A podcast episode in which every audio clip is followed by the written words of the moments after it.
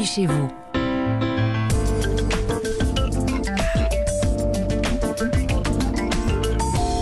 Comme tous les dimanches à 7h06 sur Europe 1, avant d'aller feuilleter le JDD, un coup de projecteur sur votre habitat. Bonjour Christophe Bordet. Bonjour à tous.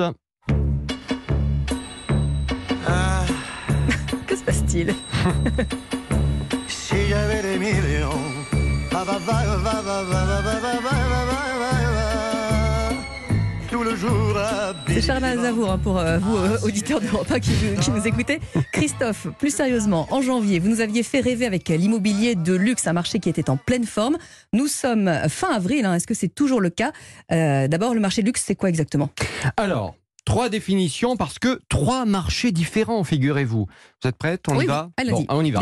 Alors, euh, premier marché, les maisons, les appartements qui coûtent de 1 à 5 millions d'euros. Premier strate donc. Ah oui, Oui, c'est déjà beaucoup euh, d'argent, évidemment, pour la plupart d'entre nous. Ensuite, le marché du super luxe, immobilier donc entre 5 et 10 millions d'euros. euh, Mhm. Voilà.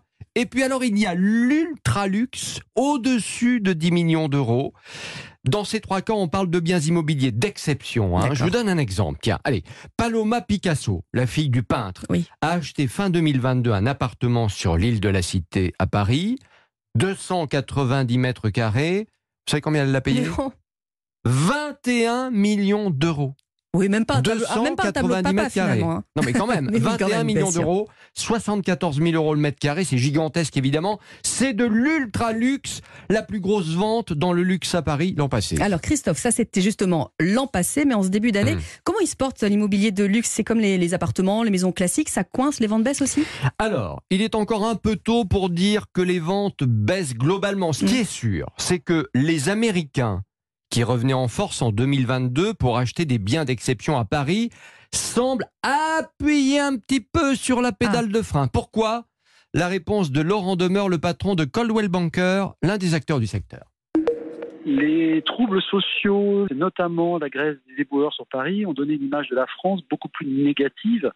Et on a un certain nombre d'investisseurs internationaux, notamment américains, qui étaient venus pour acquérir sur Paris et qui finalement ont renoncé à leur projet compte tenu de la situation.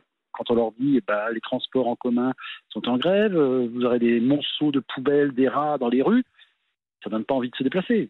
Soyons très clairs. Eh oui, oui, les manifs, eh bien voilà, on est loin du Paris rêvé de la série Emily in Paris, où tout est beau, tout est merveilleux. Moi j'adore, moi j'adore. Non mais parce que c'est vrai que ça fait rêver. On regarde la télé, on se dit oh là là, si seulement c'était comme ça. Eh bien non. En tout cas, ça fragilise le secteur immobilier de luxe, même s'il ne représente hein, que 1% des transactions chaque année en France. Résultat, Laurent Demeure fait ses comptes.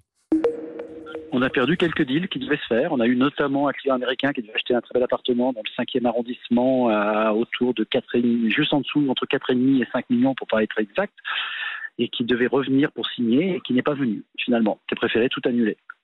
Bah, Ils disent euh, finalement on va réfléchir parce que c'est vrai qu'on pensait que la France était plus stable que notre pays parce que c'est vrai que les Américains sont assez inquiets actuellement dans leur système politique et dans les élections à venir. Ils se disent finalement ça va un peu dans la même tendance que chez nous.